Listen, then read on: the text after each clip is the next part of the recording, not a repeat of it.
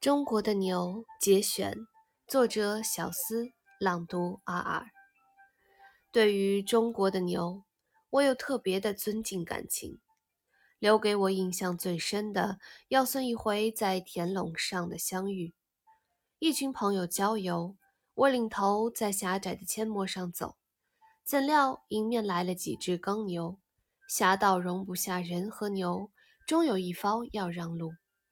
他们还没有走近，我们已经预计斗不过畜生，恐怕难免踩到稻田泥水里，弄得鞋袜又泥又湿了。正在执着的时候，带头的一只牛在离我们不远的地方停下来，抬起头看看，稍迟疑一下，就自动走下田去。一对耕牛跟住它，全走离阡陌，从我们身边经过。我们都呆了，回过头来看着深褐色的牛队在路的尽头消失，忽然觉得自己受了很大的恩惠。中国的牛永远沉默地为人类做着沉重的工作，在大地上，在晨光或烈日下，它拖着沉重的犁，低头一步又一步，拖出了身后一列又一列松土，好让人们下种。等到满地金黄或农闲的时候，他可能还得担当搬运运重的工作，或终日绕着石磨朝同一方向走不继承的路。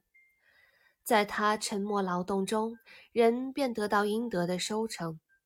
那时候，也许他可以松一肩重担，站在树下吃几口嫩草，偶尔摇摇尾巴，摆摆耳朵。